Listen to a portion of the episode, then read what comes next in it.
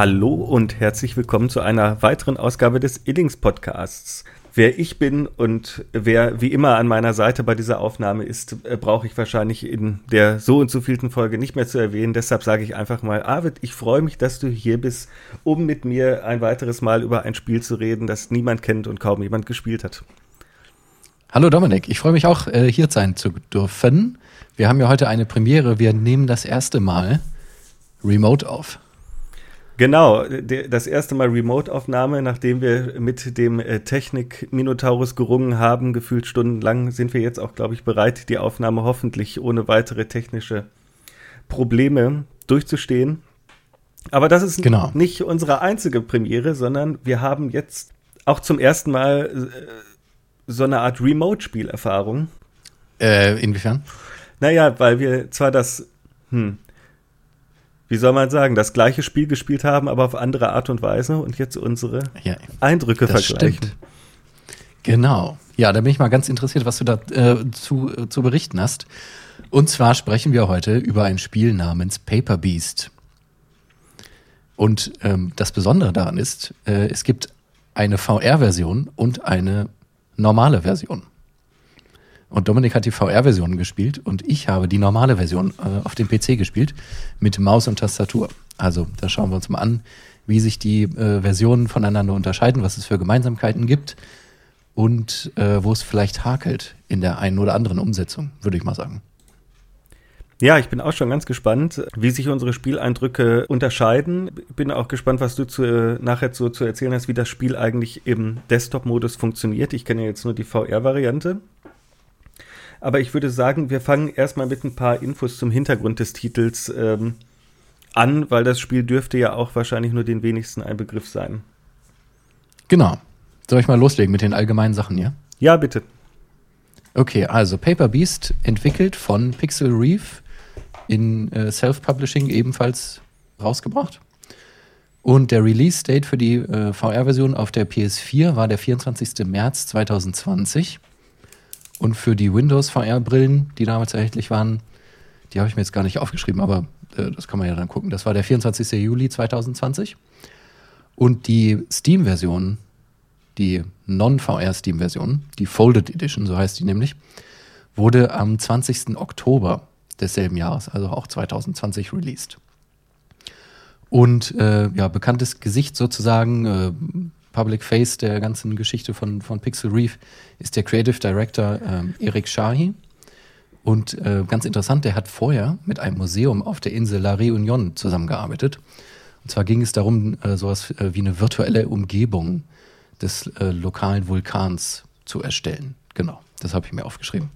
Fand ich ganz interessant, dass der aus so einem ja, anderen Kontext nochmal kommt, der jetzt noch ein bisschen was anderes außer nur Spieleentwicklung gemacht hat und eben mit diesem lokalen Museum dort äh, gearbeitet hat, um diese Umgebung zu bearbeiten.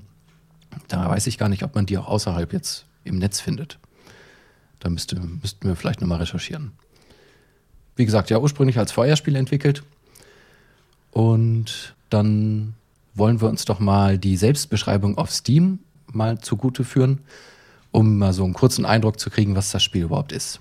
Ich würde das kurz mal vorlesen. Also auf Steam geschrieben, der Anreißer über Paper Beast lautet An exploration and adventure game about wildlife sprung from the depths of the internet. An unknown power seems to upset its balance. Join forces with exotic creatures to unravel the mysteries of this universe. Also so ein bisschen mysteriös gefasst. Und ähm, ja, ich kann schon mal vorausschicken, wenn man das Spiel startet und anfängt, dann geht es eigentlich schon relativ surreal los, oder? Ja, das würde ich auch sagen. Ich würde noch ein paar äh, Sachen zum Hintergrund des Titels ergänzen. Du hast jetzt natürlich die Beschreibung von der englischen Steam-Seite vorgelesen. Ich würde vielleicht noch mal die deutsche hinterhersetzen äh, zum Vergleich und vielleicht gibt es ja auch ein paar Zuhörer, die des Englischen nicht so mächtig sind. Ähm, in der deutschen Steam-Seite steht nämlich, Paper Beast sei ein Erkundungs- und Abenteuerspiel über die in den tiefen Abgründen des Internets geborene Tierwelt. Eine unbekannte Macht scheint das Gleichgewicht zu stören, vereine deine Fähigkeiten mit exotischen Kreaturen und enthülle die Geheimnisse dieses Universums. Also alles in allem eine ziemlich akkurate Übersetzung auch der englischen Beschreibung. Mhm. Genau. Was ich jetzt aber nochmal äh, noch hervorheben möchte, ist eigentlich der namensgebende leitende Entwickler Erik Shahim. Der ist nämlich kein Unbekannter. Das ist ja sein 15. Spiel insgesamt. Ich habe mich sehr gewundert, dass es schon das 15. ist, weil man kennt von ihm eigentlich nur so drei, vier Spiele, würde ich sagen. Aber er hat offensichtlich ein starkes Jugendwerk gehabt, so zu Zeiten des Amigas. Und Erik Shahi ist der, ähm, also der ist unter anderem bekannt als Autor von Videospielen, von cineastischen Plattformspielen. Der hat nämlich damals bei Delphine, dieser, diesen Plattenladen im Hintergrund, so erzählt man sich, ähm, das Another World programmiert.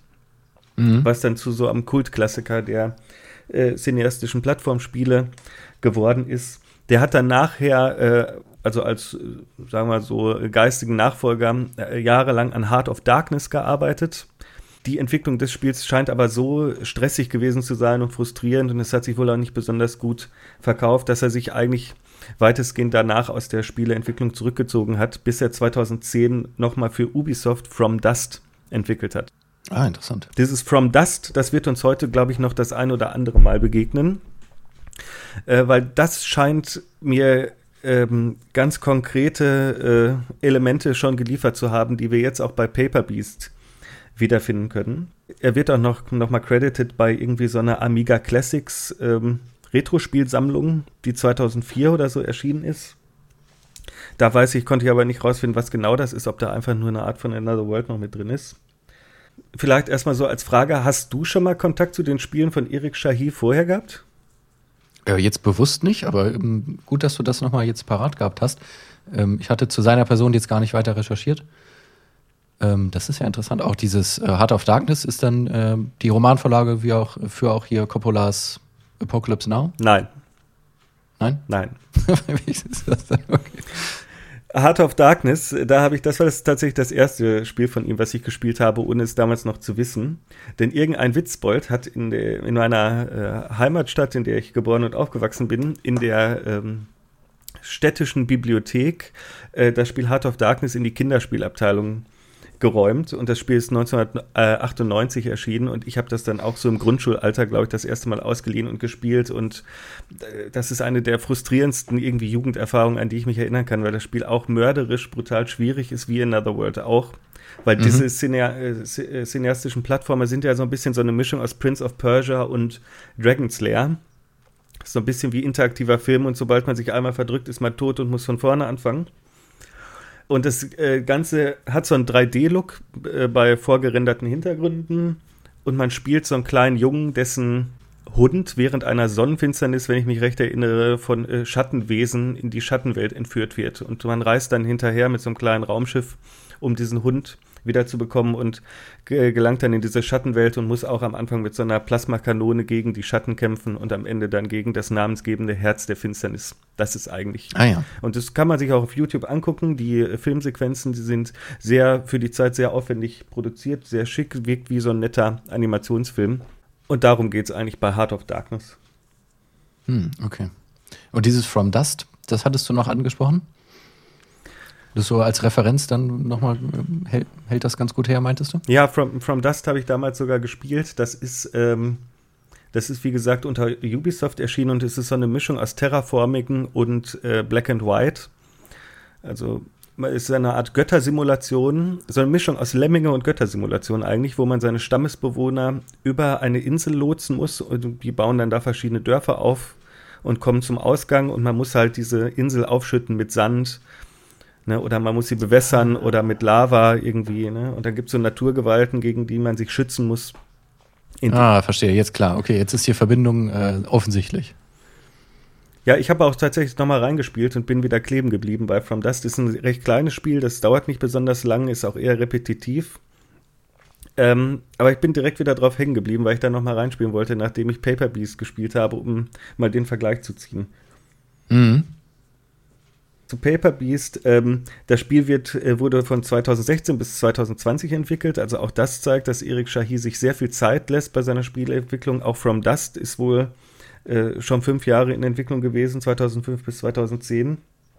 Ursprünglich hat er mit vier Personen angefangen. Am Ende der Entwicklung bestand das Team aus 16 Mitgliedern. Ich habe jetzt bei den Credits nicht genau nachgezählt, aber da vertraue ich einfach mal meinen Quellen. Und scheinbar scheint ja, du hast ja schon erzählt, dass der auf ähm, diesem französischen Überseegebiet, ne, äh, La Réunion, dass er da so eine Art Simulation für ein Museum entwickelt hat des Vulkans Piton de la Fournaise.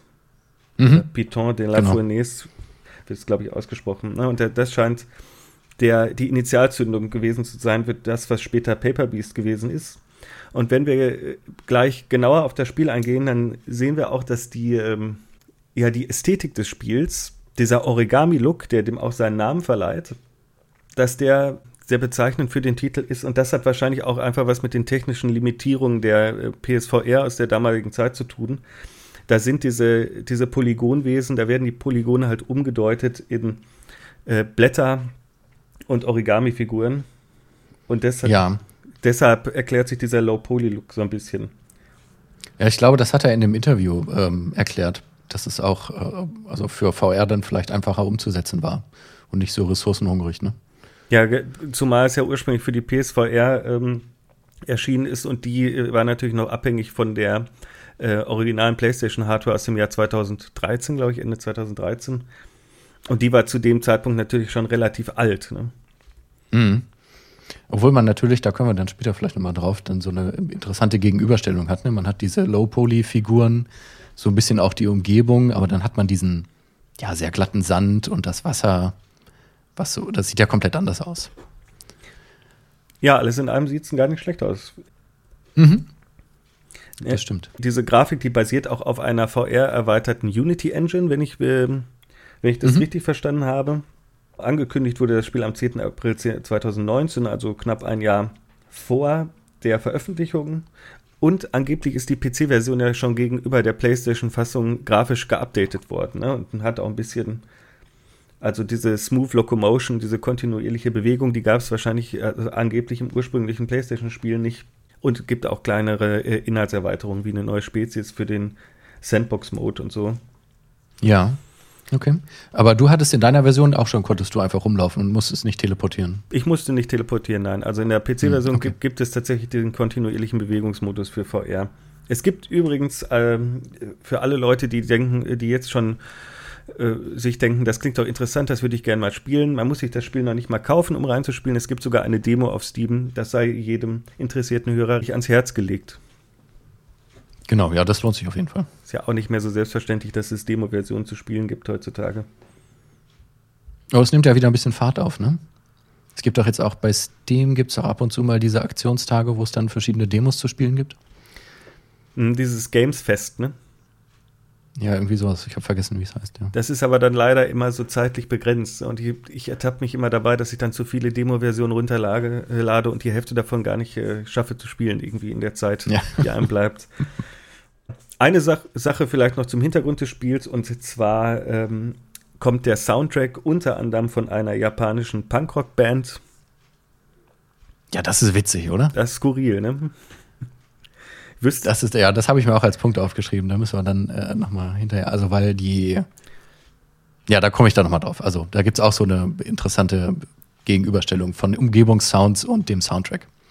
Ich wüsste ja auch gerne, wie es dazu gekommen ist, äh, wie man darauf kommt, äh, auf diese Verbindung. Genau, ja. Ja, also die, äh, die Rockband heißt Tsushima Mire. Mhm.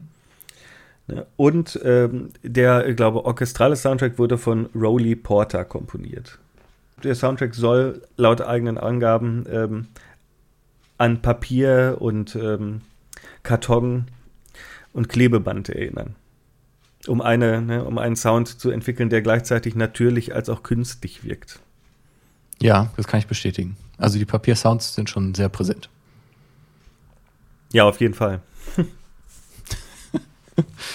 ja, äh, wo wollen wir denn anfangen? Ähm, wollen wir direkt reingehen in das Spiel? Wie geht's denn los? Das ist ja auch so ein bisschen skurril. Genau, ganz vorne würde ich sagen, fangen wir an. Wenn ich es richtig in Erinnerung habe, dann startet das Spiel in so einer Art, wie man es so aus der Cyberpunk-Ästhetik kennt, in so einem Art Gittersystem. Also man hat so einen Raum und das, der ist angedeutet durch eben diese, dieses leuchtende Gittersystem. Und dann äh, soll man sowas wie eine Quantum Simulation starten. Oder? Dann steht man quasi Also ich konnte mich umgucken in der, in der PC-Version, du konntest dich wahrscheinlich auch frei irgendwie drehen und dann schweben quasi vor einem im Raum so verschiedene Schaltflächen. Und dann kann man, glaube ich, äh, ja, eben die Simulation starten über dieser Schaltfläche und dann gibt es sowas wie eine fingierte Ladezeit und dann wird das über dieses komische Wartespiel überbrückt, wo man dann auch sofort in Kontakt mit eben dem Soundtrack der, der Punkrock-Band kommt. Ja, das ist so ein bisschen, also eigentlich heißt es ja, in dem Spiel gäbe es keine verbale Kommunikation, mhm. um die äh, Story irgendwie persönlicher erfahrbar zu machen oder so, aber es stimmt nicht ganz, weil diese, ja, diese Rahmenhandlung, diese Rahmenerzählung mit dieser Simulation, die mich fast so ein bisschen an das, was Assassin's Creed ja früher, ich weiß nicht, ob die es heute noch machen, so gemacht haben, mit dem Animus, ne, und mit der, ja. ne, dass es nochmal so eine Außenhandlung gibt. Daran hat mich das so ein bisschen erinnert. Und da gibt es dann auch so ein paar Gags, ne? Also da wird dann irgendwie, wollen sie Ladezeiten verkürzen, indem sie das und das damit und damit kaufen. Wie so ein bisschen Ingame-Transaktions-Ironisierung. Hinter, ja. hinter mir ähm, im ersten Raum war auch irgendwie noch so ein erbauliches Zitat irgendwie an der Wand. Ich erinnere mich, mich dran als Gag. Ich weiß aber nicht mehr genau, was da drauf stand. Auch eher so ein, so ein äh, zum Schmunzeln anregender Satz war das. Ja, und das, das Ganze wirkt auch ein bisschen wirr und unübersichtlich auf mich, weil ich nie so richtig wusste, was soll ich jetzt eigentlich machen. Und dann kommt man halt in diesen Warteraum, wo zum ersten Mal so ein japanischer Punkrock-Song läuft, ne? Und dann kann man so ein bisschen, also in VR kann man dann schon so ein bisschen mit der, ja, mit der Bewegungssteuerung, äh, man kann sich selbst noch nicht bewegen, aber man kann halt schon Dinge durch den Raum ziehen und rumwerfen. Das wird ja dann später im Spielverlauf auch zentrales Spielelement. Genau. Ich weiß auch nicht, nicht, ob das dann wirklich eine Ladezeit ist, die einfach nur über diesen Song überbrückt wird. Kann ja sein, dass es auch den technischen Limitierungen der ursprünglichen Version für die PlayStation 4 geschuldet ist, dass das überhaupt im Spiel ist. Ne? Ja, ich weiß das auch nicht so genau. Und dann kommt man ja, also dieses Wartespiel ist quasi wie so ein, ja, wie so eine Clubbühne mit Strobo und äh, leuchtenden, also hier so lila, blau, Licht, so ein bisschen im Halbdunkeln. Und dann wird man gleich angeplärt von der Musik. Zumindest geht es mir so. Ja. Und äh, genau, dann kann ich mit so ein, zwei, drei Objekten, glaube ich, hantieren. Und dann wusste ich aber überhaupt nicht, was ich machen sollte. Also ich kann die äh, mit, mit Linksklick kann man auf der, mit der PC-Version kann man die Objekte quasi greifen. Und wenn man dann die Maus bewegt, dann kann man die im Raum bewegen. Und äh, das war's dann auch, was ich eben in diesem Wartespiel äh, gefunden habe. Ich weiß nicht, ob du da noch, noch mehr machen konntest. Nee, eigentlich nichts. Ich konnte eigentlich nur äh, verschiedene mehr oder weniger abstrakte Objekte hin und her bewegen. Und äh, nachdem man das Spiel durchgespielt hat, kann man ja auch immer noch mal zurück in dieses, ähm, ja, wie soll man das sagen, in dieses Musikspiel, wenn man so möchte. Warum man das machen sollte, außer man mag den, äh, das Lied besonders gern, weiß ich zwar nicht, aber ja, das weiß ich auch nicht. Das ist eine gute Frage. Hm. Es wirkt so separat irgendwie losgelöst vom Rest des Spiels, ne? Ja. Genau, und, und nach diesem Ladespiel, also muss vielleicht dazu sagen, das Ganze ist aus, natürlich aus der First-Person-Ansicht gemacht. Und äh, auf der PC-Version habe ich dann in der Mitte des Bildschirms, des, äh, des Bildes, habe ich so einen Punkt, quasi als äh, Fadenkreuz-Andeutung und dann als Anhaltspunkt, äh, wo ich jetzt mich positionieren muss, um die Objekte anzufassen. Und du hast dann wahrscheinlich einfach die Repräsentation der Steuerungsgeräte in VR?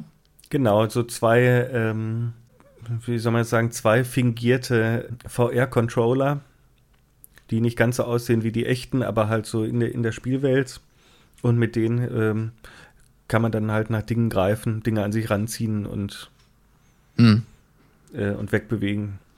Genau, und, und nach diesem, äh, nach dem Wartespiel, genau. Und dann sind wir plötzlich in einer komischen Kabine mit roten Vorhängen um uns herum und äh, vor unseren Füßen steht dann dieser Tape-Recorder. Dieses Reel-to-Reel-Ding. Total aus der Zeit gefallen irgendwie. So ein bisschen, finde ich. Und dann ähm, muss man die quasi diese Vorhänge zur Seite ziehen und dann steht man schon, dann hat man Kontakt mit dem ersten Tier, was man dort trifft, diesem ersten giraffenartigen Koloss. Man fängt ja unter so einer Art Baldachin der verhüllt ist mit roten Laken, fängt man an. Man zieht diese Laken weg und sieht dann, dass dieser Baldachin lebt und dass es eins dieser namensgebenden Paper Beasts ist, unter dem man da steht. Mhm. Genau, und dann kann man sich aber noch gar nicht bewegen. Also man kann sich umschauen und man wird quasi so ein bisschen vertraut gemacht mit dieser äh, Greifsteuerung. So war das auf der PC-Version. Also der Non-VR-Version bei mir, genau. Und dann irgendwann läuft, glaube ich, die Giraffe los und man läuft hinterher. Genau, die weist einem so ein bisschen die Richtung. Da geht man in so eine kleine Schlucht. Ja, das Ganze spielt ja in so einer Art äh, Wüstenlandschaft, die durchzogen ist von so kleinen Oasen oder kleinen Gebirgen oder Felsformationen, durch die man sich bewegt hauptsächlich. Genau, man muss sich das so vorstellen. Also man ist quasi in so einem ja, Wüstenumgebung mit Sand und äh, in der Ferne stehen so blaue Low-Poly-Felsen. Also es ist total skurril gemacht. Und äh, der Himmel besteht so aus leuchtend orange-beigefarbenen Wolken. Aber gar nicht normalen Wolken, sondern die sind geformt, nämlich aus Buchstaben und Zahlen. Ja, stimmt. Der Himmel ist voller Symbole irgendwie, voller Zeichen. Nicht nur der mhm. Himmel, ne, auch im Rest des Spiels trifft man da immer wieder drauf. Ähm, und die, die Lebewesen darin in der Welt, die sind scheinbar aus verschiedenen papierartigen Substanzen zusammengebaut. Ne? Also das könnte, kann teilweise auch so, ja, wie nennt man das denn, dieses bunte Band, was man irgendwie an Karneval oder Silvester sieht. Ja, diese Luftschlangen. Gen genau, also manche Tiere sehen aus, als seien sie aus Luftschlangen ähm, zusammengesetzt, andere sehen aus, als bestanden, äh, bestünden sie aus äh, schwarzem Magnetband, ne, was zu dem äh, Motiv der, des Bandgeräts, des Analogbandgeräts, was wir schon angesprochen haben, passt. Mhm. Genau, und da gibt es diese äh, großen katzenartigen Tiere, die sehen dann so richtig nach Origami-Faltung aus. Und die große Giraffe, da dachte ich erst, das, sind, das sieht sehr knochenartig aus. Das sind so ganz komische Strukturen, die da modelliert wurden. Genau, also man hat es mit ganz vielen verschiedenen Papieroptiken zu tun. Und dann gibt es ja auch noch dieses kleinere Tier, äh, was man dann auch relativ kurz nach dem Beginn äh, trifft. Das ist ja wie, sieht aus wie so ein Wischmob aus so Papierstreifen. Ja. Fast wie so ein kleiner Hund oder so. Genau, ja. Und ich war am Anfang, ich habe mir überhaupt nichts zu diesem Spiel durchgelesen. Also ich bin total blind reingegangen. Und ähm, ja, diese ganzen Beziehungen der Elemente untereinander haben sich dann erst so nach und nach erschlossen, aber das hat für mich ganz gut funktioniert. Genau, und erst dann, da kommen wir dann später vielleicht nochmal drauf, der Sandbox-Mode ist ja ganz interessant. Das hat sich dann für mich nochmal richtig eröffnet, wie so die, ja, vielleicht nochmal so die Grundidee von der Entwicklung auch äh, hinter dem Spiel stand. Ne? Ja, der, der Sandbox-Mode ist tatsächlich auch ein interessantes Anhängsel, ähm, so ein bisschen auf der anderen Seite von diesem, äh, von diesem irgendwie Punkrock-Disco-Minispiel am Anfang. Ja, weil das sich sehr stark vom Haupt-Gameplay-Loop abhebt, den man eigentlich ja im Spiel äh, hat. Ne? Mhm. Genau, ja, vielleicht kommen wir da gleich mal zu der Frage, was macht man denn in, in dem Spiel überhaupt? Also ich würde es ja beschreiben aus Mischung, äh, also eine Mischung aus vielleicht unseren geliebten Walking-Simulatoren und so eine Art Puzzlespiel. Es ist ja auch in verschiedene Levels aufgeteilt, also die räumlich voneinander getrennt sind durch Ladezeiten. Also es ist jetzt nicht so, als würde man durch eine komplett offene Welt laufen können und äh, hierhin und dorthin. Die Areale sind immer verschieden groß, manchmal sind relativ klein. Ich glaube, der Anfang mit diesen Schluchten, der, der wirkt sehr groß, ist aber vielleicht auch gar nicht so groß, dann, wenn man sich das dann im, äh, mal von oben in so einem God-Mode-Überflug dann anschauen würde. Aber genau, ja. Also man nimmt quasi äh, Kontakt zu diesen äh, Papiertieren auf und folgt ihren, ihren Gesten, sag ich mal.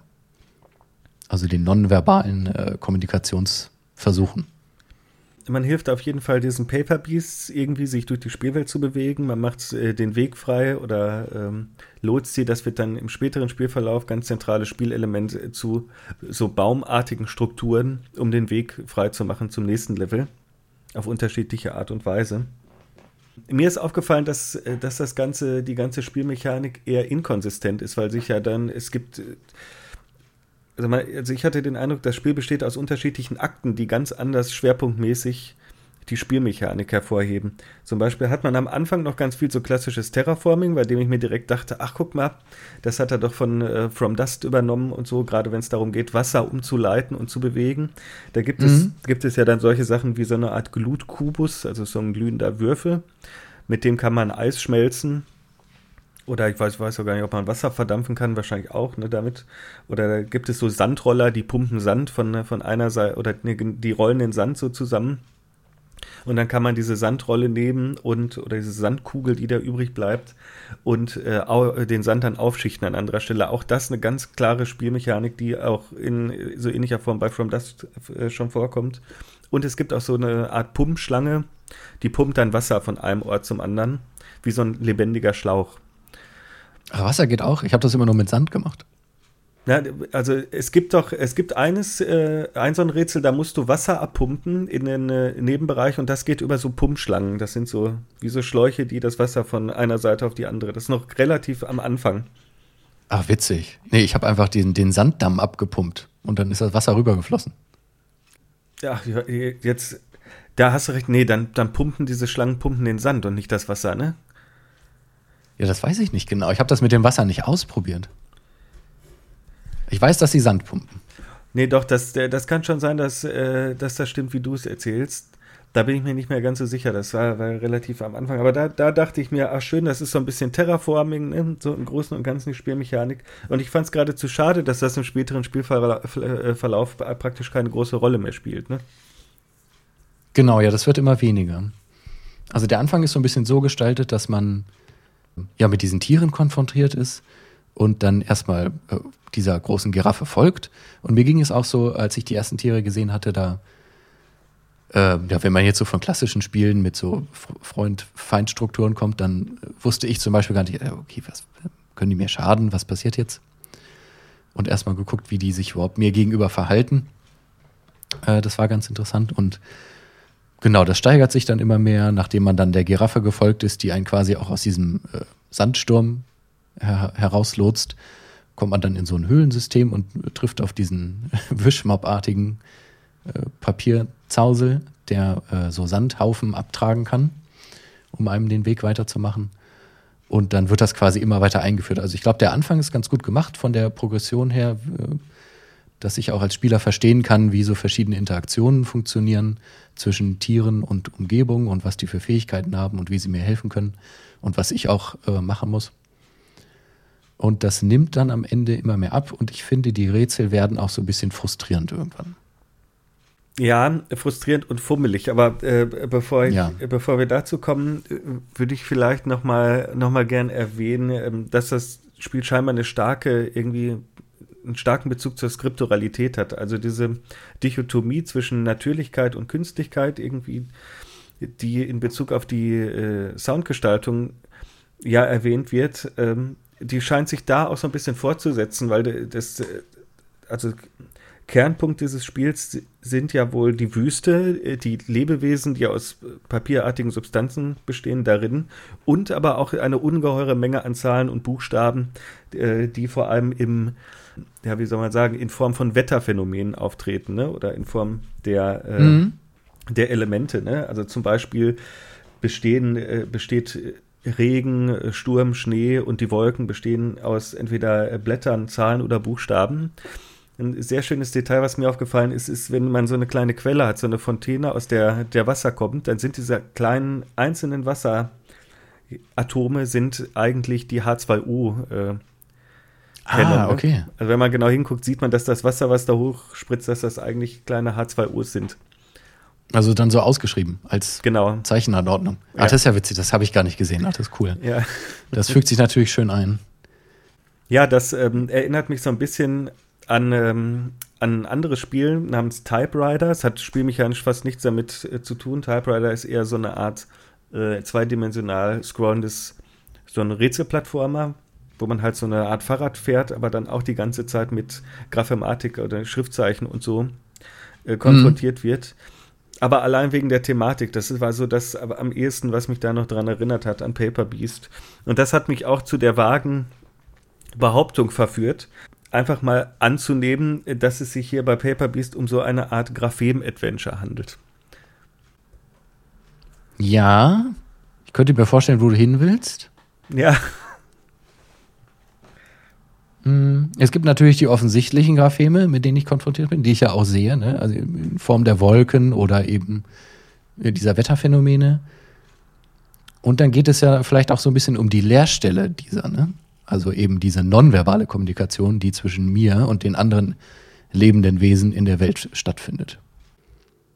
Also, also ich finde, die, die, äh, die visuellen Grapheme, diese Himmels- und Wetterphänomene, die sind ja sehr überbordend. Also es ist sehr viel und äh, fast so ein bisschen übermächtig immer, visuell.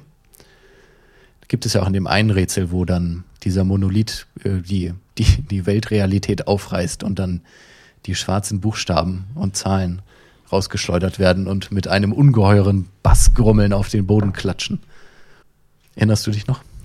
Ja, ja, die Buchstabensuppe. Der Buchstabensturm. Ja, genau. Mal ab und zu gibt es auch mal Sternschnuppen in Form von zerknüllten Papierbällchen oder es schneit äh, Blätter. Ne? Mhm. Ja, der, der Witz ist eigentlich, dass wenn man sagen möchte, das ist ein Graphem-Adventure, naja, dann kann das wahrscheinlich nur auf einer semiotisch, irgendwie semantischen Ebene so verstanden werden, weil eigentlich, und das fand ich auch ein bisschen kurios, weil ich dachte mir bei dem ganzen, bei der ganzen Masse an Träger, Medien und Zeichen, dass es irgendwann mal sowas wie ein Buchstabenrätsel geben würde, ne? ja, könnte man meinen, aber gibt es ja gar nicht. Nee, überhaupt nicht, ganz im Gegenteil. Äh, vielleicht wäre das auch zu naheliegend gewesen, aber ich, ich äh, habe mich sehr gewundert, dass tatsächlich zu keiner Zeit irgendwie notwendig ist, mit den Buchstaben oder Zahlen irgendwas zu machen, wobei das ja in anderen Rätselspielen ganz oft so der Fall ist. Ne? Mhm. Ist dann natürlich auch ein bisschen zugänglicher, ne? Also, weil dann hast du ja auch verschiedene Leute, die das spielen. Und dann, also, in, in welcher Sprache möchtest du dann das Buchstabenrätsel gestalten? Das ist ja dann immer ein Problem, was vielleicht auftaucht. Naja, aber ein bisschen Englisch kommuniziert wird ja schon. Zum Beispiel dieser eine äh, hundartige, dieses Papierwesen schreibt ja äh, in ähm, unerträglicher Langsamkeit auch an einer Stelle in den Sand, this is not a simulation. Ne? Ach so, ja, stimmt. Ja, hast du recht. Das ist das einzige Mal, wo sowas auftaucht. Ich stand da sogar eine Viertelstunde äh, und habe darauf gewartet, dass, äh, dass das, das Tier endlich diese Aussage fertig geschrieben hat und hatte dabei schon höllische Rückenschmerzen. so lange hat das gedauert. Ewig. Ich, nee, ich habe dann, da kann man sich zwischendurch irgendwo anders hin teleportieren. Ich glaube, ich bin immer irgendwo anders gucken gegangen und dann wieder zurück. Ja, man wird am Ende auch nochmal da an diese Stelle zurück teleportiert, um zu sehen, was das Tier da geschrieben hat. Aber das konnte ich ja vorher nicht wissen. Und dann dachte ich mir natürlich, ja. um Gottes Willen, das willst du ja nicht verpassen. Also guckst du mal, was das, was das Tier da so schreibt. Und dann dachte ich mir so nach zehn Minuten so, boah. ja, stimmt, das hat sehr lange gedauert. Aber wirklich liebevoll ausanimiert und so, weil er dann ja auch wirklich jeden Buchstaben, den er in den Sand mit dem Körper schreibt, irgendwie dreimal da, da lang rödelt, ne? Und ja. sich nochmal auf den Boden wirft. Oh Mann. Ja, aber alles in allem muss man sagen, gerade auch im Vergleich zu ähm, dem letzten Spiel, über das wir gesprochen haben, Super Liminal, was ja einige ziemlich knackige Kopfnüsse parat hatte, wie ich finde, sind die mhm. Rätsel von Paper Beast ja kaum der Rede wert. Die sind hauptsächlich instinktiv lösbar und erfahrbar und meines Erachtens äh, erfordern die zu keiner Zeit wirklich aktives Nachdenken, angestrengtes oder mhm. ausprobieren. Ja, ja, das stimmt. Also es ist jetzt nicht, äh, ja, kein, kein Knobelspiel. Ne? Ich war einmal Lost und das war eben bei diesem äh, bei der Buchstabensuppe, bei dem, wo das aus dem Himmel raus spratzt und alles schwarz wird, da wusste ich nicht mehr wohin. Also man muss ja dann den Sand aufschütten, um über das Hindernis zu kommen. Aber ich wusste nicht, an, äh, auf welcher Seite quasi dieses, dieser Suppenschüssel ich mich da äh, rausarbeiten musste. Ja, ich, äh, das habe ich äh, komischerweise instinktiv ganz, ganz einfach so wegspielen können. Ich bin aber kurz vorher einmal kleben geblieben und zwar an der Stelle, da gibt es ja so einen kleinen, hm, so einen kleinen Teich und darüber so leicht erhöht geht es dann weiter. Und man steht auf der einen Seite und hat irgendwie einen so einen Glutwürfel und so Schildkröten, ja, die Sand produzieren. Und mhm. links neben diesem Teich steht dann dieser, dieser Vogel, dieser rote Vogel, der die Schildkröten attackiert und festhält, sobald die da hinkommen. Und ich habe ziemlich lange äh, da irgendwie rum äh, gefuhrwerkt und, und wusste nicht so recht, wie ich darüber soll. Ach nee, man hat keinen Blutwürfel, sondern man hat diese, diese Frost, diesen Froststern, womit man das Wasser einfrieren kann. Und, ah, hm. und ich dachte immer, ich müsse irgendwie das Wasser einfrieren und dann die Schildkröten zu dem Teich lotsen, damit die da den Sand aufbauen, damit ich da rüber kann. Und dann habe ich irgendwann bei YouTube nachgeguckt, weil ich äh, das partout nicht begriffen habe, was ich da machen sollte. Und man musste eigentlich nur das Wasser einfrieren und konnte schon so drüber laufen, glaube ich, ne? Ach so. Ich habe es ganz anders gemacht. Ich habe mit den Schildkröten habe ich die Wasserquellen aufgeschüttet, so dass sich in diesem Loch ganz viel Wasser gesammelt hat. Und dann habe ich das Wasser eingefroren und bin drüber gelaufen. Ja, ja, genau. Die Schildkröten mussten, aber die waren bei mir schon auch irgendwie dann früher oder später, wenn die da, wenn ich die versucht habe, von diesem Vogel, der die immer festgehalten hat, wegzureißen in VR, mhm. dann sind die irgendwann da drauf geflogen und dann ist das Wasser so ein bisschen gestiegen und dann konnte ich einfach drüber laufen. Ah, okay. Interessant. Aber ich, ich hatte halt erwartet, dass da irgendwie jetzt noch mehr notwendig wäre oder so. Ja, ja, es scheint so ein bisschen ähm, äh, Leeway zu haben. Ach, wie heißt es denn auf Deutsch? So ein bisschen, äh, aber man muss, man muss nicht so exakt arbeiten, um zur Lösung zu kommen. Es hat Spiel, meinst du? ja, sozusagen. genau, ja. Wo waren wir? Ich habe irgendwie so ein bisschen meinen Faden verloren. Ja, wir können ja, wenn wir schon so ein bisschen gerade über die Spielmechanik reden, auch, äh, auch sagen, wie die einzelnen äh, Abschnitte miteinander verbunden sind. Die sind nämlich auch eher nur so lose aneinander geheftet, würde ich sagen. Und zwar kommt man gerade so im Mittelteil des Spiels relativ häufig dann zu so einer Art ähm, äh, Heißluftballon ne? aus Papier. Oh ja, das ist eigentlich eine ganz schöne Szene. Der gibt ja mehrere, ne? Ja, die erste, die erste fand ich richtig schön. Und zwar ist sie damit involviert, dass man den den sterbenden Tieren in der Wüste Wasser geben muss, damit sie wieder aufstehen. Und dann laufen sie zu ihrem Baum und dann wächst der Baum und daran gibt, äh, wachsen so kleine Luftballons und an die Luftballons heften sich die Tiere und fliegen davon. Das ist wundervoll. Ja, das, ich fand das gut. Das ist sehr drollig gemacht, das stimmt, ja. Und dann kann man auch in so einen, ja, in diesen Heißluftballon einsteigen und dann äh, wird man quasi zur nächsten, zum nächsten Level transportiert. Ja, und dann gibt es so eine Ladezeit und dann kommt man mit dem Ballon wieder an, landet und dann muss man das nächste Rätsel lösen. Ja, diese Ballonfahrten sind ja fast, äh, sind eigentlich wie so eine Art Schienensequenz. Ne? Es gibt ja ganz was ähnliches bei Rage zum Beispiel, also im ersten Rage aus 2011, da ist man dann später auch mit so einem Heißluftballon, fliegt man über die Welt. Was so ein bisschen anders hier ist bei Paper Beast, ist, dass man eingeschränkt irgendwie Steuerungsmöglichkeiten hat bei dem Ballon, aber so richtig inwieweit man die den Ballon steuern kann, hat sich mir nie erschlossen. Ich habe den Eindruck, das ist eher so ein bisschen Augenwischerei. Ne? Eigentlich fährt er, fliegt er immer die gleiche Route lang. Man kann nur ein bisschen nach rechts und nach links und nach oben und nach unten. Ne, ich weiß nicht, wie das in der Desktop-Version ist. In der VR-Variante packt man halt dieses Ding und äh, greift so über seinen Kopf und zieht das dann mit der Hand in die entsprechende Richtung. Ah ja, ja also in der Desktop-Version, da konnte ich dann mit äh, also mit WASD läuft man und dann mit A und D eben so, so ein bisschen links und rechts bewegen. Und mehr ist dann auch nicht passiert. Also die Flugroute wurde auch nicht wirklich verändert. In der Desktop-Variante hast du nicht so eine Art Controller, mit dem du Sachen ziehen kannst, oder wie funktioniert das, wo man auch entfernte Dinge mit berühren kann und vor und zurück bewegen kann? Nee, es ist quasi die, die bekannte Ego-Shooter-Steuerung mit WASD, den Laufbewegungen dann und äh, Umschauen mit der Maus. Und wie gesagt, in der Bildmitte eben dieser kleine Punkt als Referenz äh, für das Greifen von Objekten. Also ich kann auch nur mit äh, eben nur eine Sache gleichzeitig greifen. Ich weiß nicht, ob du dann mehrere Sachen manipulieren kannst, wenn du die zwei Controller hast. Nee, nee, nur eine. Okay. Und ähm, genau, ja, das Greifen funktioniert ganz gut. Dieses Ran- und äh, Wegholen funktioniert mit Q und E. Und da gibt es noch eine Wurffunktion, die ist dann auf, äh, auf dem Rechtsklick auf der Maus. Die funktioniert aber überhaupt nicht in der Desktop-Version, weil die ist total intu unintuitiv. Und äh, das, was ich gegriffen habe, fliegt niemals dort hin, wo ich es hinhaben möchte. Ah ja, gut, das unterscheidet sich aber dann auch nicht groß von der VR-Variante. Das okay. ist durchaus fummelig gelöst. Erinnert aber auch so ein bisschen an Superliminal eigentlich, ne? Mit dem, äh, dass man die Objekte so vor und zurück ja. bewegen kann im Raum. Ne? Äh, ja, das erinnert an Superliminal und diese Zweiteilung der Simulationswelt und der Außenwelt. Finde ich. Sogar, aber bei Superliminal gab es dezidiert keine äh, Rahmenhandlung, oder doch? Doch, es gab doch dieses, ist doch dieses Schlaf-Dingsi-Labor. Ach ja, ja, ja, genau, doch, stimmt. Man ist ja quasi in, in Schlaf- oder Traumtherapie und dringt immer tiefer ein. Klar, na, natürlich. Und der Schlaf ist ja auch äh, von der, vom Narrativ her einfach das Pendant, das nicht im wie soll man sagen, das nicht computertechnische Pendant zur Simulation. Ne? Also passt das durchaus, ja. Genau, ja. Aber Superliminal äh, haben wir ja noch was vorbereitet. Also das kommt ja noch. Oder kommt es hier vor? Zur also zum Zeitpunkt der Aufnahme haben wir Superliminal bereits aufgenommen.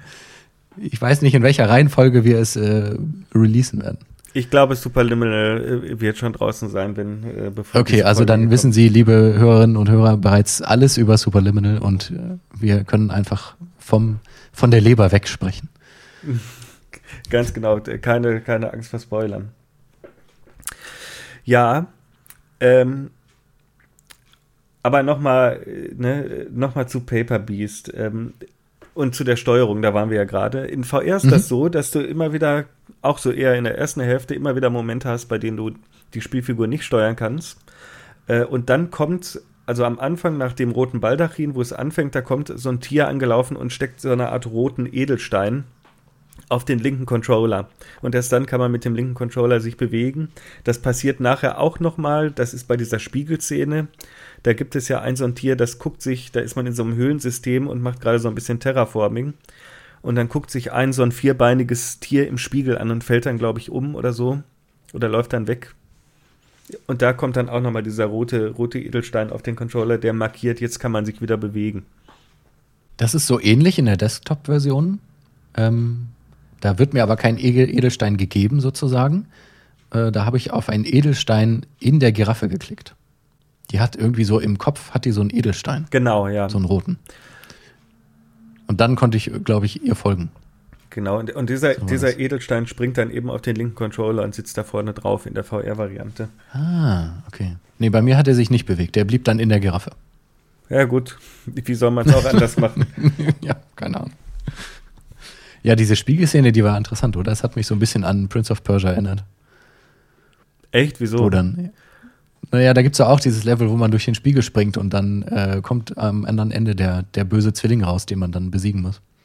Bei The Two Thrones oder in welchem ist das oder bei dem alten? Im ersten Prince of Persia. Das allererste? Ja. Interessant. Ich kann mir gut vorstellen, dass Shahid ziemlich vertraut ist mit dem ersten Prince of Persia, weil das ja auch so ein bisschen Ähnlichkeiten zu Another World hat. Ne? Mhm. Du, durchaus sein, dass, da, dass das auch noch eine äh, ganz bewusste Referenz ist. Ne?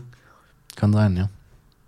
Allgemein ist das Spiel bei Zeiten aber doch recht kryptisch oder enigmatisch. Ne? Wir haben ja schon erwähnt, dass dieser eine Wüstenhund, äh, dieser eine Papierhund, äh, da irgendwie in 15-minütiger Kleinstarbeit This is not a simulation in den Sand schreibt. Und ähm, mir ist bis jetzt noch nicht so ganz klar, was das eigentlich bedeuten soll. Ja, nee, keine Ahnung. Ich weiß es auch nicht. Ich glaube, ähm, es wird ein bisschen klarer, wenn wir dann nochmal über den Sandbox-Mode reden. Und ich finde, äh, die, die darunterliegende Idee, was wir jetzt äh, von dem, was wir gespielt haben, ist so ein bisschen davon abgelöst. Vielleicht kam auch der Sandbox-Mode zuerst. Wenn man sich, äh, wenn man daran denkt, dass er vorher diese virtuelle Vulkanumgebung gemacht hat. Wo es vielleicht auch so um ökologische Relationen und Verhältnisse von Umwelteinflüssen und so weiter geht. Oder sollen wir es einfach jetzt gleich besprechen? Dann bleibt das Wichtige kryptisch. Ja, ja, von, von mir aus, dann äh, machen wir genau, einen also Exkurs äh, zum ähm, genau. Kreativmodus. Genau, also der Kreativmodus ist so, dass man in, in einer ähnlichen Umgebung startet und dann über ein Menü eben alle Elemente, die im Spiel auch verfügbar sind, dort platzieren kann, je nachdem, ob man bestimmte Sachen gefunden hat. So war das bei mir. Also ich konnte verschiedene, so ein paar Tiere nicht hinsetzen und ein paar Pflanzen. Und dann gibt es eben, das ist so ein, so ein Kachelmenü, dann ist so ein kleines Piktogramm, dann sind die Sachen äh, in der Vorschau, was man eben platzieren kann mit der, mit der Maus, wenn man sich umguckt. Und dann gibt es so einen kleinen Beschreibungstext. Also gibt es quasi so einen Papierbaum und dann steht da, der ist wichtig für die Fortpflanzung der, äh, ich habe sie genannt, Papierkatzen. Die haben so einen ganz komischen Namen, den konnte ich mir nicht merken. Und äh, es wird quasi ersichtlich, wie äh, die Gedanken dahinter sind, wie eben Pflanzen, Tiere und Umgebung miteinander verzahnt sind. Und es gibt ja auch quasi Räuber, die eben andere Papiertiere äh, fressen. Und dann kann man sich eben so ein eigenes Ökosystem bauen. und dann auch Wettereinflüsse ähm, dort reinsetzen, wie in SimCity so Katastrophen, ne, wenn man lustig ist, seine Stadt zu zerstören. Genau so ist das aufgebaut. Ja, ich finde, das hebt sich relativ stark ab von dem, was man äh, eben in dieser VR- und äh, Rätselsache spielt. Ne? Also es sind quasi zwei, zwei Spiele, so ein bisschen. Ja, plus äh, japanische Punkrock-Disco. ja, das kommt ja auch nochmal dazu, ja. Ja, ein, äh, ein wilder Haufen. Diese, dieser dieser Sandbox-Mode äh, hat mich am Ende doch auch recht überrascht, weil das ist ja auch so ein bisschen Göttersimulation eigentlich. So hm. Göttersimulation Sandkasten, weil man da dann seine Lebewesen und die Natur kann man dann ja und die Landschaft kann man dann ja auch umgestalten und so weil man da, ich weiß nicht genau, ob man da auch wirklich dann richtige Rätsel konstruieren kann. Soweit habe ich es nicht gespielt, äh, weil ich fand, dass der in VR auch, auch sehr fummelig zu steuern war. Also ich kann mir durchaus vorstellen, dass das am PC mit Maus und Tastatur ein bisschen komfortabler zu bedienen ist. Ging so. Also ich würde da jetzt keine Rätsel konzipieren wollen, weil also das Terraforming ist sehr fummelig. Am interessantesten ist es, glaube ich, einfach verschiedene Objekte in diese Arena zu setzen, um dann zu schauen, wie die Sachen miteinander interagieren und wie sich die Tiere verhalten und wie das so funktioniert. Ja, ge genau. Und ich meine, du wolltest ja zurückkommen auf äh, die äh, Debatte um eine, ähm, oder die Frage nach dem This is not a simulation Moment. Ähm, äh, hä? In welchem Zusammenhang habe ich das gesagt? Naja, wir sind ja da jetzt auf den Kreativmodus gekommen, weil ich mir die Frage gestellt habe, was das eigentlich heißen soll, dass dieser Wüstenhund da das This is not a simulation in den Sand malt. Und du meintest, das könnte was mit der mit dem Sandbox-Mode zu tun haben. Vielleicht. Ach so. Äh, nee, nicht, äh, nee die, die Verbindung wollte ich gar nicht ziehen. Also für mich bleibt es auch kryptisch, was das Spiel eigentlich will. Also ich glaube, vielleicht stand am Anfang diese, diese ähm, Ökologie-Simulation, wenn wir sie jetzt mal so nennen wollen. Und dann wurde sich vielleicht überlegt, naja, wie können wir denn daraus ein interessanteres Spiel machen? Gerade im Hinblick auf VR-Erfahrung. Da ist ja dann auch in VR dieses dieser Sandbox-Mode gar nicht so interessant, weil es vielleicht auch fummelig ist und weil es dann auch vielleicht auch ein bisschen enttäuschend ist, dass ich eben einfach nur so ein paar Sachen platzieren kann und das war's dann. Und vielleicht ist daraus einfach dieses Rätselspiel entstanden, wo man dann nach und nach quasi die verschiedenen äh, Verbindungen der Tiere und Umgebung eben so ein bisschen erlernen kann. Und diese Metaebene mit Simulation und eben diesem Punk, Punkrock und den natürlichen und unnatürlichen Geräuschen, ja, ja, keine Ahnung, ne? Ja, das ist auf jeden Fall eine plausible These. Das Spiel wirkt auch auf mich so ein bisschen so, als sei im Laufe der Entwicklung da einiges rausgeflogen, hinzugekommen, umgeworfen worden und als habe sich das, weil es ja auch eine relativ lange Entwicklungszeit für ein relativ kurzes Spiel ist, ähm, als habe sich da viel entwickelt. So alles in allem habe ich, glaube ich, ich glaube fast genau vier Stunden gebraucht, bis ich den Abspann gesehen habe. Ah, ne, ich habe knapp drei Stunden. Hm, da müsste ich nochmal noch mal nachschauen. Ich habe aber natürlich auch noch den, der Kreativmodus oder so ist bei mir ist mit da drin. Hm, ja, den habe ich nur ganz kurz angeguckt. Hm. Ja. Ich, ich denke auch, das kann man gut an einem Abend eigentlich durchspielen, den Titel. Genau. Wir haben ja jetzt auch nur, sagen wir mal so, die, die erste Hälfte spielmechanisch beleuchtet. Das klingt ja auch alles noch recht wie soll man sagen, faszinierend und innovativ, was es, wie ich finde, auch zu Anfang ist. Ich finde aber, dem Spiel geht nachher etwas die Puste aus und die Rätsel werden irgendwie langwierig und fummelig. Äh, was mich besonders gewundert hat, ist, dass man äh, ungefähr so im Mittelteil bis zu zwei Drittel des Spiels ständig diese, ja, wie soll ich sie nennen, Papiergazellen, nenne ich sie jetzt mal, anleihen soll. Ja, man musste immer durch die Umgebung lotsen, indem man, also ich habe immer so ein Futterball, äh, das ist so ein geknülltes Papier in die Hand genommen quasi und bin dann wie so eine Karotte vor denen hergerannt, um die da durchzulotsen. Also es gibt so verschiedene Szenarien. Einmal gibt es, oh, das war das frustrierendste Rätsel überhaupt, mit diesem, äh, mit diesen Grasfeldern. Äh, und äh, wenn die da reingeraten, dann äh, schlafen die irgendwie kurz. Weißt du das noch? Ja, äh, da gab es ja auch Räuber, oder? Genau, und dann muss man die quasi an diesen Räubern vorbeilotsen. Und die Räuber äh, sind dann aber eben nur eine bestimmte Zeit bewusstlos.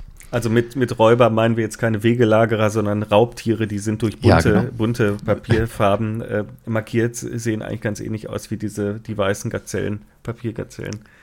Genau, das heißt, ich musste dann irgendwie immer ähm, die Räuber in diese Grasfelder locken, damit die einpennen, um dann die, äh, die anderen Tiere eben zum Ziel zu locken. Das ist dann wieder so ein Baum, um den die sich rumstellen, der dann wächst und dann ist quasi das Rätsel gelöst.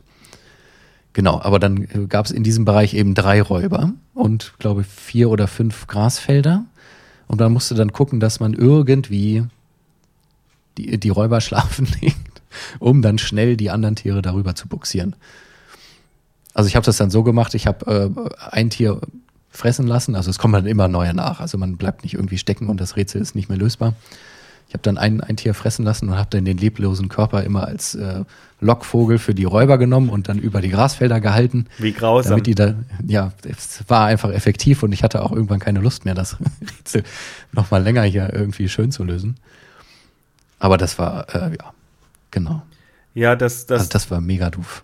Das Rätsel war tatsächlich ein bisschen komisch ausgestaltet. Ich habe das so gemacht, weil das funktionierte mit der Bewegungssteuerung ganz gut, dass ich diese Papiergazellen einfach in meinem hohen Bogen über die Map geworfen habe. Da siehst du, ja, wie gesagt, diese Wurffunktion ist so inkonsistent auf der äh, Desktop-Version, dass wenn ich irgendwo was hinwerfen wollte, ist es einfach links oder rechts aus dem Bild geflogen. Also ich, darauf konnte ich mich nicht verlassen. Ja, das, äh, also, also das meinte ich aber gar nicht so haupt, ähm, also hauptsächlich, äh, da ging es mir eher um die Anleihenmechanik, die kurz vorher noch ganz viel eine Rolle spielt. Ich erinnere mich auch nicht mehr an jedes dieser Rätsel, aber eins ist mir besonders im Gedächtnis geblieben, und zwar das mit dem starken Wind. Da versuchen diese Papiergazellen zu dem Baum und normalerweise gehen sie auch von selbst an diesen Baum und äh, wenn dann genug von denen versammelt sind, dann gibt es halt, wie wir schon gesagt haben, entstehen dann da, wachsen da diese Ballons, mit denen erst die Tiere abheben und dann man selbst ähm, mit Hilfe eines größeren Heißluftballons. Und bei diesem einen Rätsel, das ist in so einer winterlichen Schneelandschaft, ähm, da kommen diese Papierwesen nicht an den Baum dran, weil sie immer weggeweht werden vom äh, zu starken Wind. Und deshalb muss man die dann anleihen an so eine Art Schildkröten, Papierschildkröten, die da langlaufen ganz langsam, sodass die auf die andere Seite dieses Hügels kommen, äh, ohne vom Wind weggeweht zu werden. Erinnert mich auch so ein bisschen, ist auch so ein, so ein, so ein Rätsel, was eigentlich auch in Superliminal hätte vorkommen können, ähnlich, ne? Ja, stimmt so, vom, vom Puzzle-Element auf jeden Fall. Das fand ich aber auch ganz schön. Also, das war jetzt nicht frustrierend. Na, das, das Rätsel fand ich auch sehr nett. Das Problem ist, dass, dass um dieses Rätsel herum ganz geballt diese Anleihenmechanik auftaucht. Ne? Also man macht es im Rätsel davor schon und im Rätsel danach auch nochmal und dann auch nochmal. Und dieses Anleihen mit der Bewegungssteuerung eines VR-Controllers habe ich als unheimlich fummelig wahrgenommen, weil man ständig äh, die Leine irgendwo dran, man muss sich, ähm, man muss sich das so vorstellen, dieses Kombinieren und Festmachen ist, ist sehr, hat so ein sehr juicy äh, Soundeffekt, ne? Weil die, mhm. die flitschen praktisch dann so da dran. Ne? So, und das ist auch ganz nett gemacht, nur das Problem ist, dass man halt ständig irgendwelche Punkte trifft oder miteinander verbindet. Zumindest ist mir das passiert mit der Bewegungssteuerung, die man eigentlich nicht äh, miteinander verbinden wollte. Und dann hängen auf einmal die falschen Tiere zusammen und da muss man wieder versuchen, diese Leine äh, da rauszuziehen. Das, das äh, empfand ich doch als suboptimal steuerungsmäßig gelöst. Ja, das ging mir aber auch so. Das ist auf der Desktop-Version genauso. Also ich habe dann öfter aus Versehen äh, dasselbe Tier zweimal angeleint und muss es dann wieder ableihen und manchmal trifft man dann die Leine nicht richtig. Genau. Ja. Also es gibt quasi um die, um die Tiere herum so einen so einen Radius. Wenn man dann äh, die Leine in die Nähe hält, dann schnappt die da so dran. Genau das meine ich. Und du, das Problem ist ja nicht nur, dass du einfach nur eine Leine an einem Tier befestigen kannst, sondern du kannst sie an unterschiedlichen Gelenken festmachen, ne? Also vorne oder hinten oder am Kopf oder an der Kniekehle oh. teilweise. Das wusste ich gar nicht. Ja, do, doch, also das, äh, zumindest ne, in der Version, die ich gespielt habe, wurde das ah, ganz, okay. ganz deutlich. Mhm. Genau, und ja, bis zum Ende ist es dann eigentlich nur noch so ein Anleihenrätsel, oder?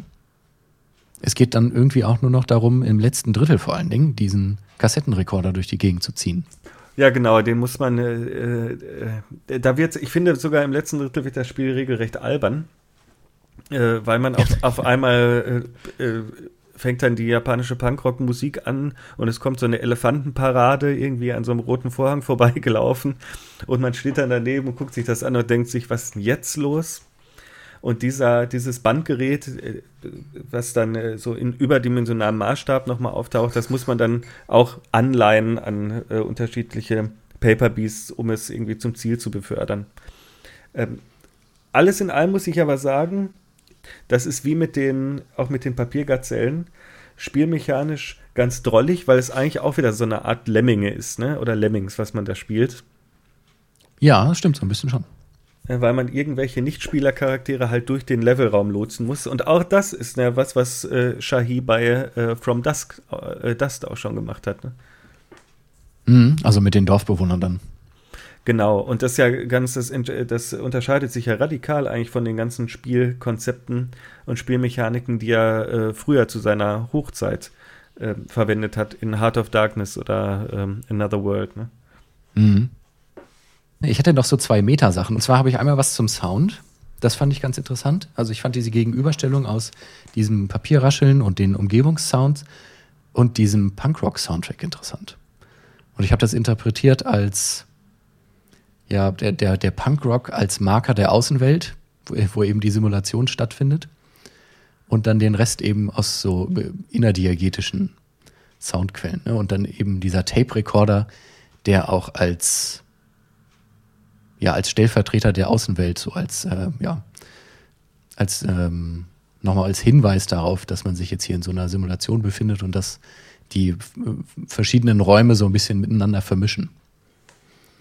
Also das Spiel, das wird ja auch immer surrealer. Also auch wenn das relativ surreal anfängt mit dieser Giraffe, äh, unter der man dann startet am Anfang. Aber diese Parade ist ja total abgehoben ne, am Ende und äh, im letzten Level ist er dann ja auf dem Mond, glaube ich. Ja. Ich finde, dieses Spiel hat so einen, so einen Stranger in a Stranger Land Vibe, so ein bisschen. Und ich verstehe auch, was Shahim meint, wenn er, wenn er sagt, er wollte ein poetisches Spiel machen. Weil tatsächlich hat man, ähm, oder hatte ich beim Spielen gerade zu Anfang des Spiels so ein bisschen so ein Kaminfeuergefühl, als würde ich gerade irgendwie im Sessel sitzen und ein Buch lesen, irgendwie. Das ist eine interessante mhm. Welt konzipiert. Und äh, ich weiß auch noch, ich stand hier in, äh, in meinem Homeoffice und habe äh, mit der VR-Brille da die ersten Schritte gemacht und dachte, und der Wind ist so ums Haus gezogen. Ne? Und ich dachte erst, das wäre in-game, weil draußen hat es wieder gestürmt. Ne? Und das hat diesen Effekt noch, ne, diesen ja, Involvierungseffekt noch verstärkt und habe dann erstmal gemerkt, nee, Moment, da draußen weht der Wind, das ist jetzt gar nicht da in dieser Wüste, in der ich da, da rumlaufe. Ich finde aber wirklich, dass sich das äh, nachträglich abnutzt und es wird auch klar, ja, okay, dieses Spiel ist offensichtlich eine Verneigung äh, vor der Biodiversität oder dem ganzen Planeten Erde. Und es heißt ja dann auch am Ende der Credits, irgendwie gibt es nochmal einen speziellen Dank an, äh, an den Planeten Erde als das menschliche Raumschiff im Universum. Ne?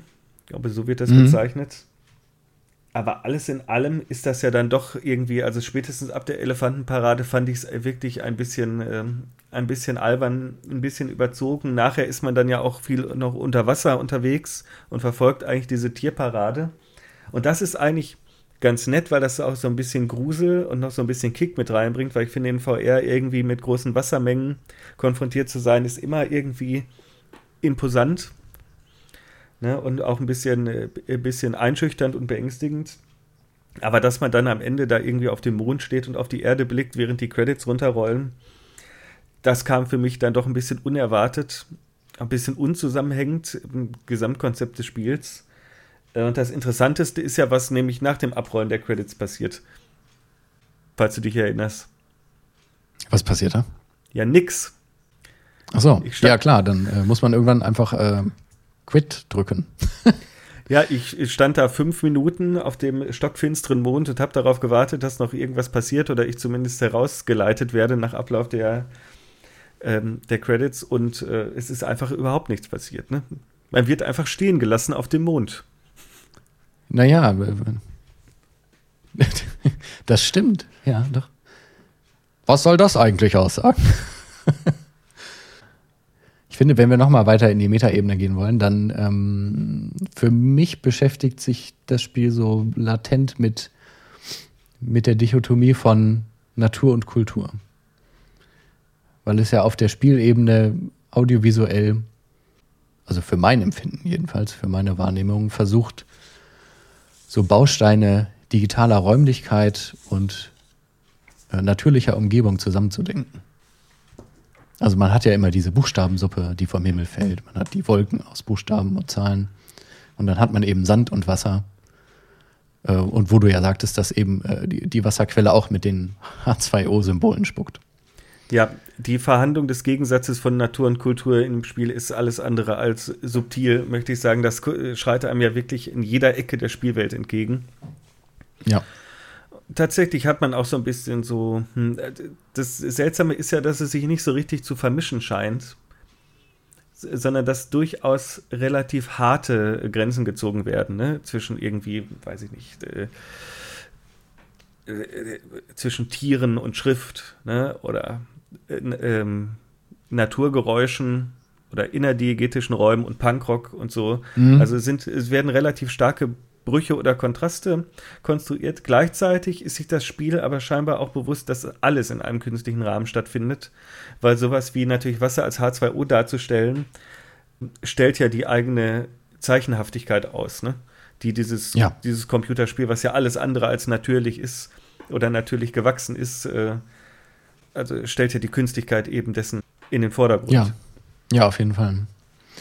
Ähm, ich finde aber auch, wenn es eben so klare Grenzen gibt zwischen der Zeichenhaftigkeit und der äh, gestalteten Natürlichkeit, ne? also wenn wir das auf die Ebene heben wollen, dann ähm, bemüht man ja auch immer aber beide Sphären, um die Rätsel zu lösen. Also man muss ja beides so ein bisschen in Einklang bringen, in Anführungszeichen, um dann weiterzukommen. Ja, und das Ganze ist, glaube ich, auch äh, so programmatisch so ein bisschen gedacht, um ästhetisch affektiv einige Phänomene der Welt ne, äh, erfahrbar und spürbar zu machen und zu poetisieren. Ne? Allein dieses Beispiel zum Beispiel mit den Papiergazellen, die vom Wind weggeweht werden. Wind mhm. als ähm, eigentlich alltägliches Naturphänomen, das jeder Mensch oder jedes Lebewesen auf diesem Planeten kennen dürfte zur Genüge, das nochmal in so einen poetischen Rätselzusammenhang ähm, zu bringen. Ich finde, das ist eigentlich mit einer der größten poetischen Stärken des Spiels, sowas zu machen. Ja, das stimmt.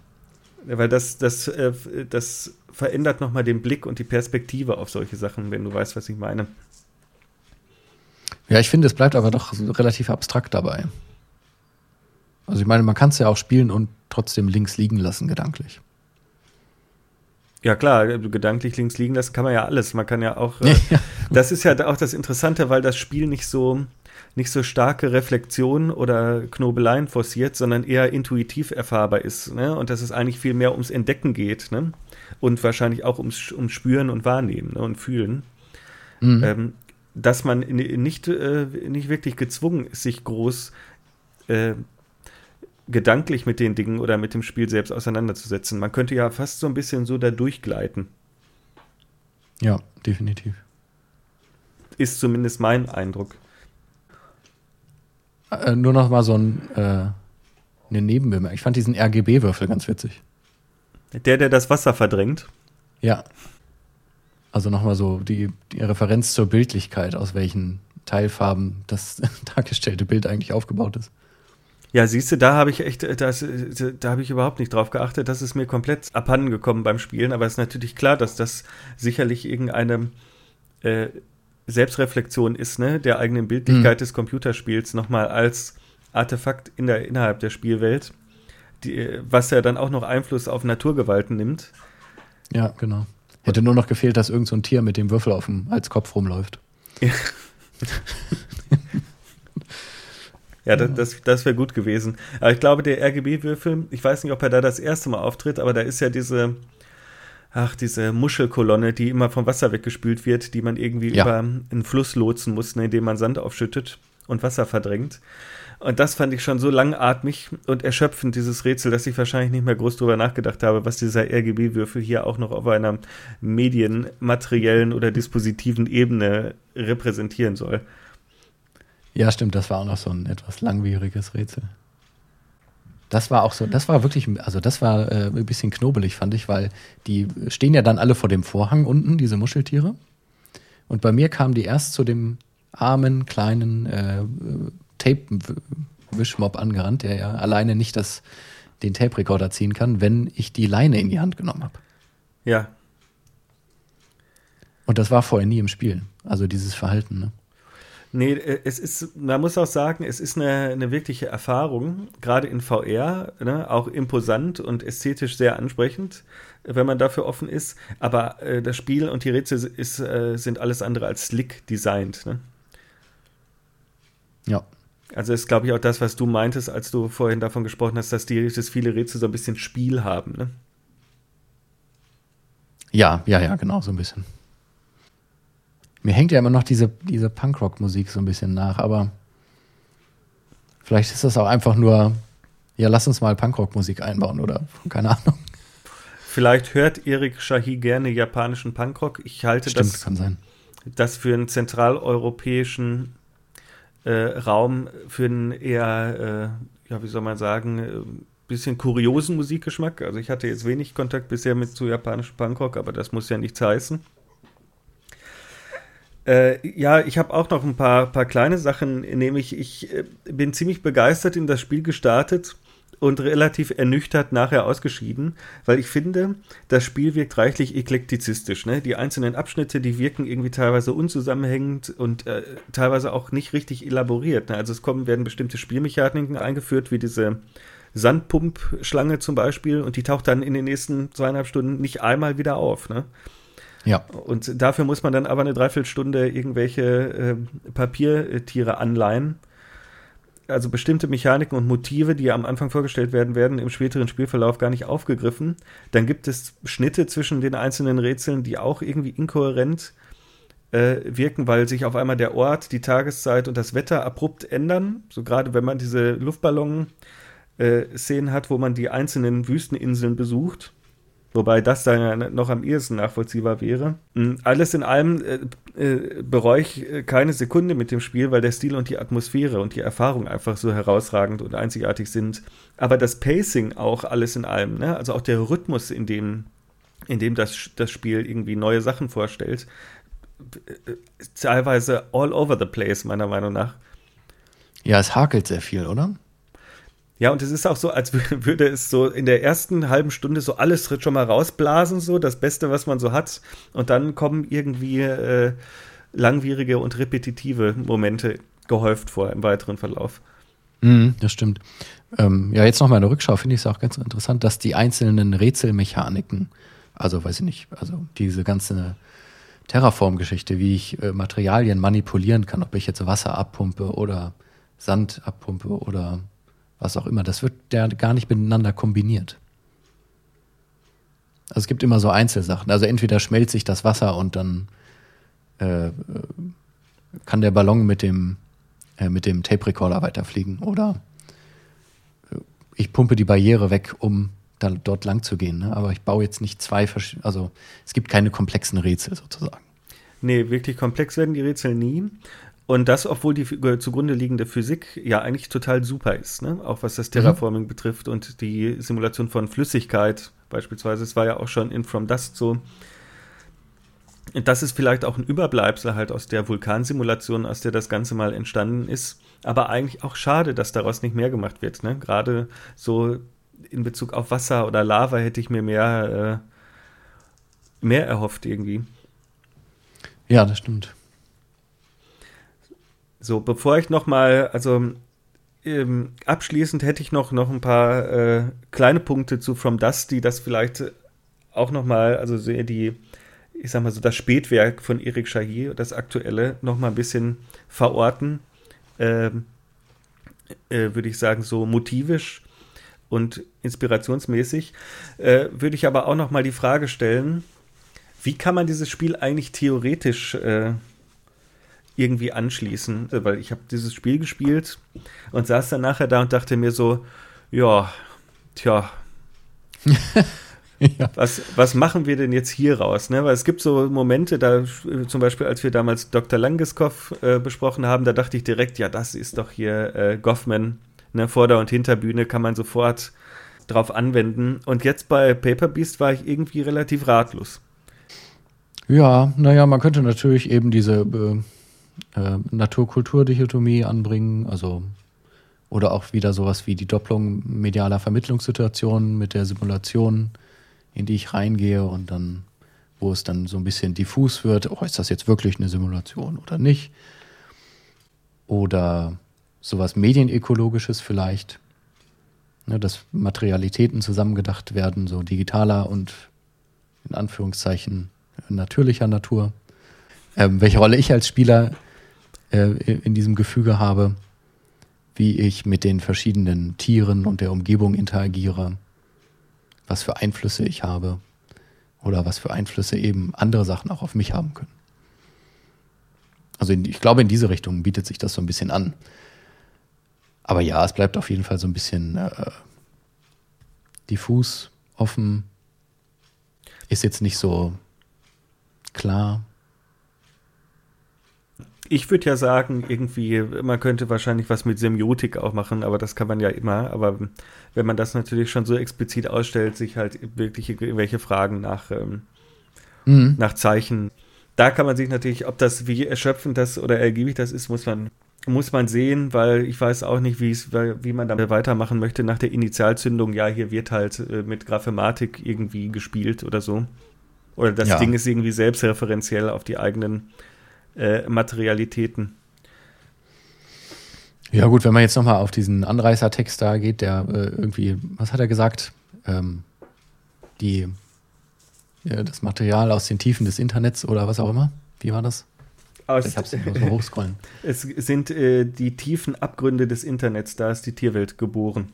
Ah, okay. Aber warum eigentlich nur die Tierwelt? Ich meine, die ganzen Wetterphänomene bestehen aus Zahlen und Buchstaben.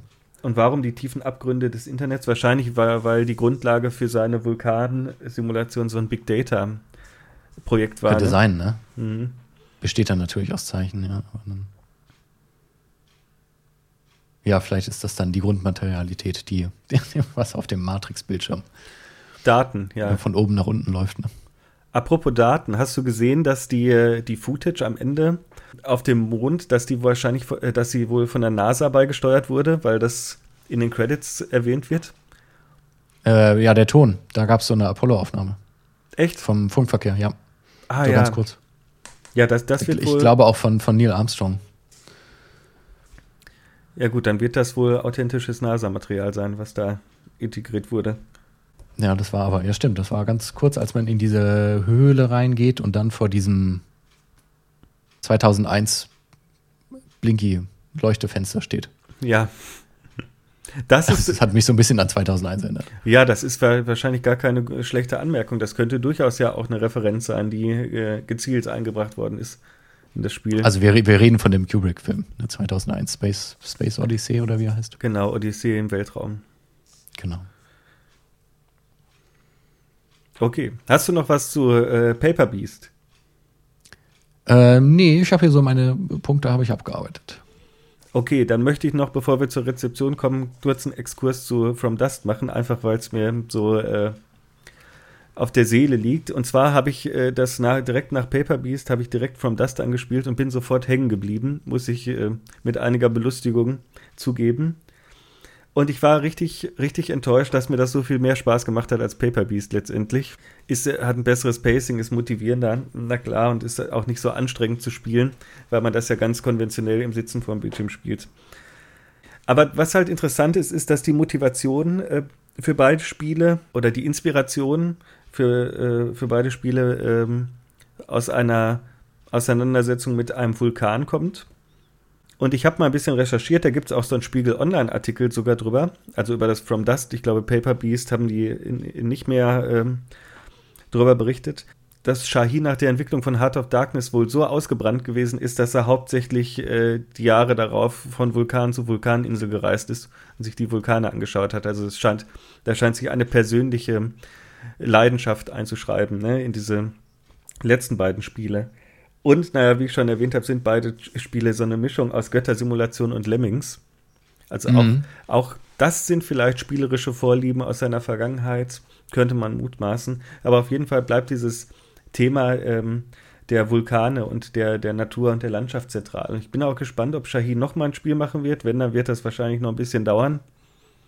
Aber ob, sich, ob er weiter so äh, in die Richtung geht und das Thema weiter elaboriert. Mhm. Ja, spannend, ne? Da können wir eigentlich gleich die Rezeption anhängen. Also das wurde ja gar nicht so schlecht bewertet, das Spiel. Also wenn ich hier kurz mal die, die, die Scores durchgehe, also die PS4-Version äh, hat auf Metacritic 79 von 100 Punkten und eine User-Score von 7.6. Und äh, das Edge Magazine hat 80 Punkte vergeben, äh, Jeuvideo.com hat 70 Punkte vergeben und 4Players damals 85. Also ich glaube, die erste VR-Version, die kam ganz gut an. Genau, also es bezieht sich jetzt alles auf diese ähm, VR-Version, die am Anfang rauskam.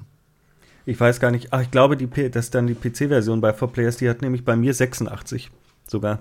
Ach so. Da haben sie vielleicht ein bisschen aufgewertet wegen besserer Technik mhm. oder sowas. Also ich glaube ja, in VR kommt das, äh, also wie ist denn dein Eindruck gewesen? War, glaube ich, ganz, ganz hübsch, oder?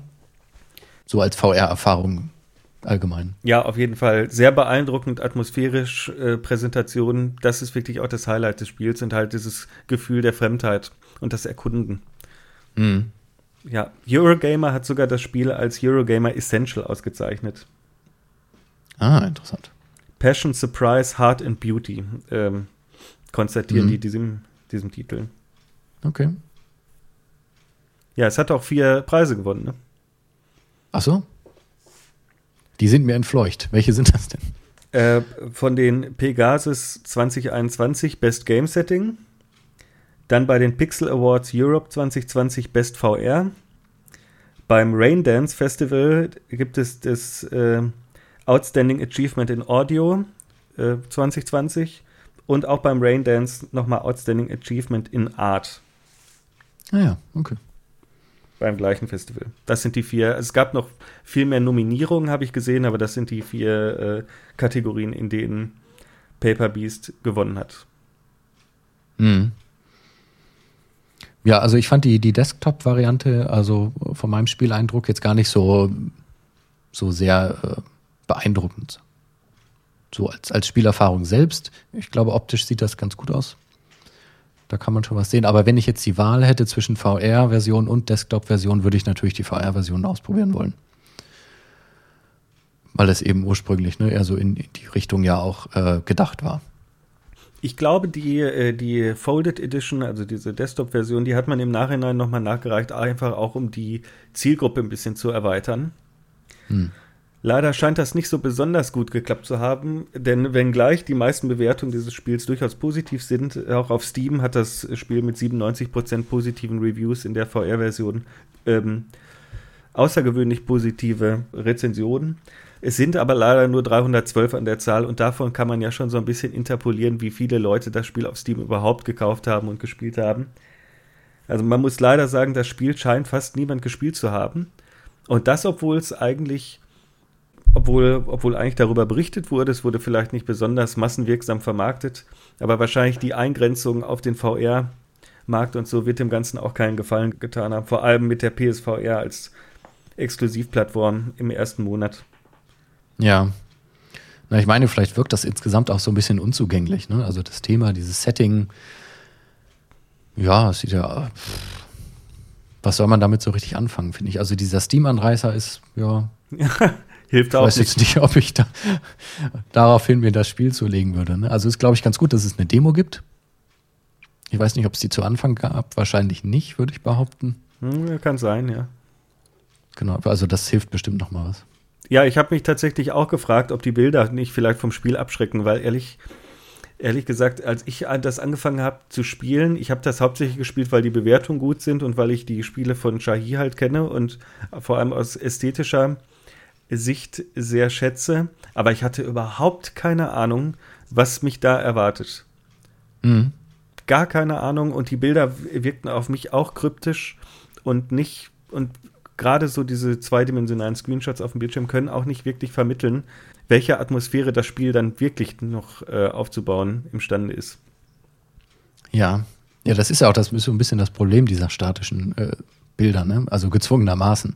Ich meine, wenn man jetzt, wenn ich ein statisches Bild von, keine Ahnung, Wolfenstein oder Medal of Honor sehe, dann weiß ich ja immer noch, wie diese Spiele funktionieren und äh, wie so Bewegungsabläufe vielleicht aussehen sollen. Aber wenn ich jetzt von Paper Beast was sehe, dann äh, wird mir nicht unbedingt grundlegend klar, ne? Was mache ich da? Welche Bewegungsabfolgen gibt es vielleicht? Ne? Das ist dann noch so ein bisschen schwieriger zugänglich von der Spielerfahrung her. Ja, da, das ist halt auch so ein bisschen äh, kurios, weil das Spiel wirkt unglaublich äh, künstlerisch anspruchsvoll und mhm. skurril und enigmatisch. Aber eigentlich ist die Spielmechanik ja relativ konventionell. Ne? Allein die Tatsache, dass wir heute schon, ich weiß nicht, dreimal Vergleiche zu Superliminal gezogen haben, zeigt ja, dass es sich hier im Kern eigentlich um ein, ähm, um ein relativ lupenreines Rätselspiel handelt. Ne? Genau, ja. So würde ich das auch sagen. Und ich habe äh, auch, vom Titel her Paper Beast, das kann ja alles sein. Ne? Also ich hatte keine ja. Ahnung, was ich da äh, zu erwarten habe. Ja, ich glaube, wir haben alles, oder? Ja, alles in allem fand ich eine durchaus faszinierende Erfahrung. Wenn auch mit Abstrichen, aber nichtsdestotrotz ein ganz besonderes Spiel. Ja, gibt es für die VR-Version auch eine Demo? Ich glaube ja, also ich habe es mir zumindest aufgeschrieben. Ich denke, mhm. auf Steam kann man auch für die P kann man auch die PC VR Variante ausprobieren. Okay. Ja, also das lohnt, also das sollte man sich auf jeden Fall angucken, finde ich. Ja. Also wenn das möglich ist, wenn man VR zu Hause hat, dann äh, lohnt sich das auf jeden Fall da mal reinzuschauen. Ich glaube, das Spiel ist jetzt so ein bisschen in unserer Besprechung gegen Ende so ein bisschen äh, schlecht weggekommen. Ja. Es ist jetzt nicht so schlecht, wie wir vielleicht den Eindruck vermittelt haben. Also es ist auf jeden Fall eine äh, interessante Spielerfahrung und ästhetisch sieht es, äh, macht es einen äh, ganz guten Eindruck, finde ich. Ja, es gewinnt halt nur nicht den Preis für die bestdesignten, ähm, knackigsten Rätsel. Ne? Das. Genau. Und wenn man äh, so, so, Lust hat, sich den Sandbox-Modus an, anzuschauen, also wenn man Interesse an so vielleicht so Ökosystemsimulationen hat, das ist jetzt nicht hochkomplex, aber dann äh, ist das vielleicht auch nochmal ganz interessant da, sich, sich das äh, deswegen nochmal anzugucken. Ja, soweit würde ich sagen. Ja, dem kann ich mich äh, vorbehaltlos anschließen. Sehr gut. Und bedanke mich an äh, dieser Stelle für das angeregte Gespräch mit dir, Arvid. Ja, vielen Dank, dir auch. Da hat mir sehr viel Spaß gemacht. Ja, mir auch. Und ich bedanke mich natürlich auch bei allen Zuhörern, die bis jetzt treu geblieben sind und sich diesen Podcast angehört haben. Vielen Dank. Genau. Und bis zum nächsten Mal. Bis zum nächsten Mal. Ciao. Tschüss.